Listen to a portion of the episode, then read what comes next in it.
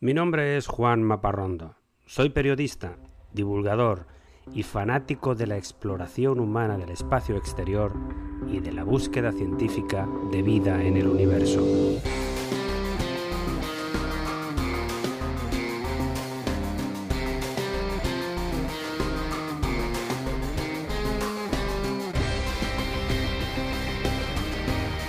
Este es mi podcast de divulgación sobre temas espaciales, sobre astronomía, constelaciones, robots viajeros, planetas y galaxias, asteroides, historias de astronautas, vida extraterrestre y todo tipo de gente loca por las estrellas.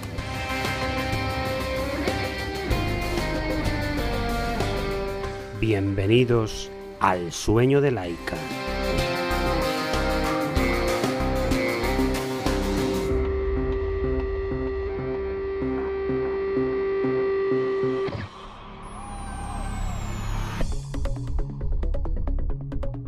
Me gusta empezar cada episodio con algo divertido, con una anécdota. Todo el mundo recuerda la frase Houston, tenemos un problema, con la que los tripulantes del Apolo 13 comunicaron a su base que se estaban quedando sin oxígeno mientras volaban hacia la Luna. Esta frase la pronunció en abril de 1970 el astronauta Jim Lovell, que era el comandante de la misión en la que iban otros dos astronautas. Lamentablemente, el Apolo 13 tuvo que frustrar la misión y regresar a casa sin aterrizar en la Luna, y Jim Lovell vio cómo se frustraba su sueño otra vez. Porque Lovell es el único ser humano que ha visitado la Luna dos veces. Primero en la misión Apolo 8, en la que se dio por primera vez una vuelta alrededor de la Luna, y luego en el Apolo 13. Estuvo dos veces, pero no pudo aterrizar en ninguna de ellas.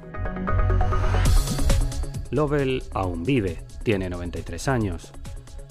Poco después de su viaje frustrado en el Apolo 13, escribió un libro titulado Luna Perdida, en el que cuenta con detalle lo que pasó en aquel viaje y que sirvió como guion para una película de Hollywood llamada precisamente Apolo 13, en la que el personaje de James Lovell es interpretado por el actor Tom Hanks.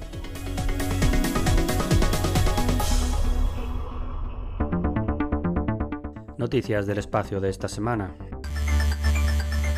El pasado martes día 2 de febrero fue el vuelo de prueba número 9 del megacohete Starship de SpaceX, que logró subir a una altitud de 10 kilómetros, inició la maniobra de descenso en caída controlada pero estalló en una enorme explosión al intentar el aterrizaje en posición vertical. Los cohetes de SpaceX están diseñados para ser utilizados varias veces, pero todavía no lo han logrado con el Starship, que es su cohete más grande, con el que pretenden viajar hasta Marte en la próxima década. La prueba número 10 se realizará en el próximo mes de marzo. Y en esta semana se ha publicado un artículo sobre el cúmulo de estrellas de las Pléyades en la constelación de Tauro. Este grupo de estrellas recibe el nombre de siete hermanas en muchas culturas de la antigüedad, pero a simple vista solo se pueden ver seis. Según los autores de un artículo enviado a una publicación de la Universidad de Cornell en Estados Unidos, hace 100.000 años se veían siete estrellas, pero una de ellas llamada Pleione se fue ocultando con los años detrás del brillo de otra más grande que se llama Atlas y dejó de verse. Por cierto que las Pléyades se pueden observar todavía en esta época del año en el hemisferio norte.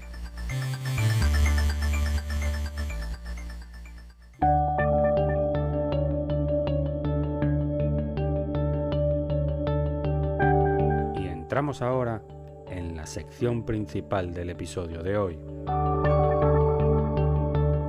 está dedicado a la red de escucha del espacio profundo.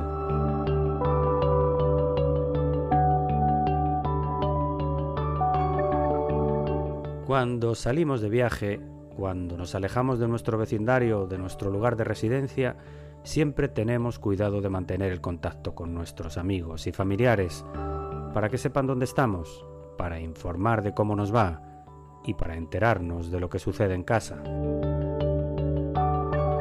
Esto mismo pasa con las misiones de robots espaciales que salen hacia el espacio profundo desde la Tierra. Es fundamental mantener el contacto con estas naves que vuelan en solitario. y para ello existe desde hace más de 60 años una red de antenas creadas por la NASA para mantener abierto el canal de comunicación para llamadas a larga distancia. En español se llama la red del espacio profundo. El problema es que la Tierra gira y cuando una nave envía datos a la Tierra, una foto de Plutón, por ejemplo, se corre el riesgo de que nadie la reciba. Por eso existe la red, que está situada estratégicamente en tres lugares de nuestro planeta, equidistantes entre sí. Uno está en Goldstone, en el estado de California, otro en Canberra, en el suroeste de Australia, y otro en el pueblo de Robledo de Chabela, cerca de Madrid, en España. La latitud de estas tres ubicaciones también es muy importante. Dos de ellas están en el hemisferio norte y una en el hemisferio sur. De este modo, cuando el robot viajero tenga cosas que contar, siempre habrá alguien escuchando. Es la red de comunicaciones más grande, más sensible y de mayor alcance de todo el planeta. Todos los vuelos desde las misiones Apolo a la Luna, las sondas Viking a Marte o la sonda Galileo a Júpiter se han comunicado con la Tierra a través de esta red. Así nos lo recuerda el astronauta hispano-norteamericano Miguel López Alegría en un vídeo reciente de la NASA. La exploración de nuestro sistema solar hubiera sido imposible sin una red de comunicaciones con nuestros vehículos espaciales. Las funciones de la red son básicamente tres. La primera es seguimiento saber dónde se encuentra nuestra sonda en cada momento. La segunda función es telemando, es decir, el envío de comunicaciones desde la Tierra para que las naves realicen determinadas tareas, como corregir su posición, por ejemplo. Y la tercera de las funciones, y la más importante, es telemetría, es decir, recibir con calidad todos los datos que estos viajeros nos envían, fotos, vídeos, mediciones de temperatura, mediciones de magnetismo, emisiones de radio, lo que sea. Este material es la clave de todo el esfuerzo. Si no llega a la Tierra, todo el saber científico sobre el sistema solar quedará en suspenso. Por eso las antenas de gran tamaño son necesarias para poder captar las señales de los robots de exploración, que son señales muy muy débiles. Para que te hagas una idea, la señal de la sonda New Horizons, por ejemplo, tarda 4 horas y media en llegar y la del Pioneer 1 tarda 19 horas a la velocidad de la luz, por lo lejos que está. La información que se recoge se envía automáticamente al centro de control de la NASA en el Laboratorio de Propulsión a Chorro, el famoso JPL de Pasadena, también en California, que es además el promotor de muchas de estas expediciones de los robots viajeros. En la semana en que se emite este podcast, la red estaba dando seguimiento a más de 30 misiones diferentes, algunas que están ya fuera del sistema solar, como la New Horizons o la Voyager 1, o la misión Chandra, que es un telescopio de rayos X para observar galaxias lejanas, y otras naves que están más cerca, como la Solar Probe, que investiga la superficie del Sol. Desde la red no solo se da seguimiento a las misiones de la NASA, también se utiliza para comunicarse, por ejemplo, con la sonda japonesa Akatsuki, que estudia la atmósfera de Venus desde su órbita, y a la sonda Mars Emirates, el primer robot de exploración del mundo árabe que está a punto de llegar a Marte. Así lo cuenta el director del Centro de Madrid, Pablo Zapardiel. Las nuevas misiones que se van a lanzar en los años venideros son cada vez más exigentes y requieren de mayores eh, velocidades de transmisión de datos.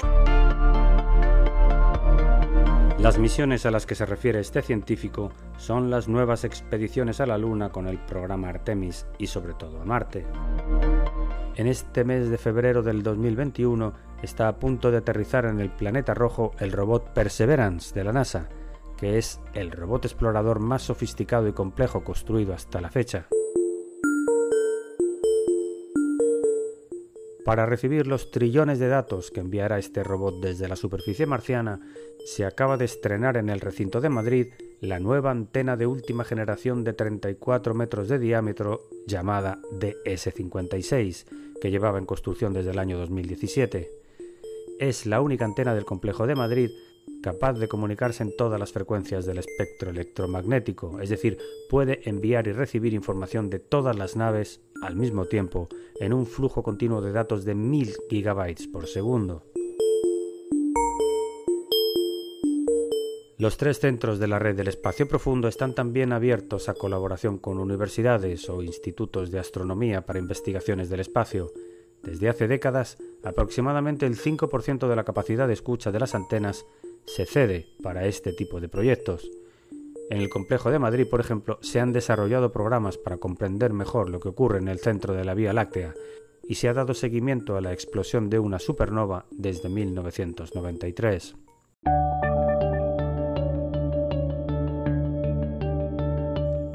nueva antena de Madrid, la red del espacio profundo está ya preparada para el gran desafío que llega en los próximos años con las misiones tripuladas a la Luna y a Marte del programa Artemis, que tiene previsto su primer lanzamiento para finales del 2021.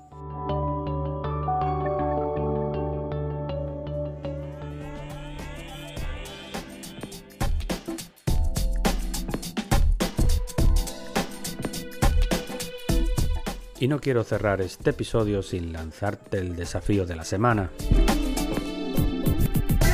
Te reto a que allá donde vives, al anochecer, si el cielo está despejado, busques hacia el oeste en el firmamento la constelación de Tauro.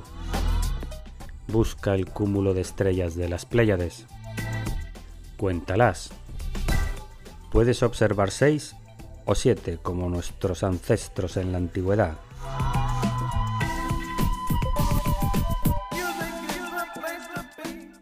Y hasta aquí el episodio de hoy de El sueño de Laika. Espero que te haya gustado. Si tienes algún comentario o sugerencia, escríbeme a laika.podcast.gmail.com.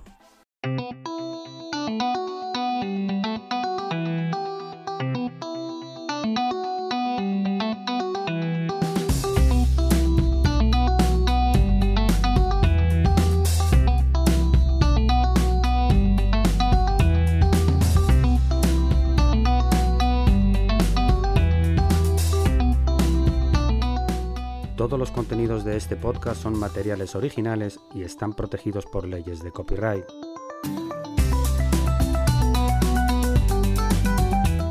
Todas las músicas y sintonías se reproducen con derechos comprados a sus autores o son de reproducción libre.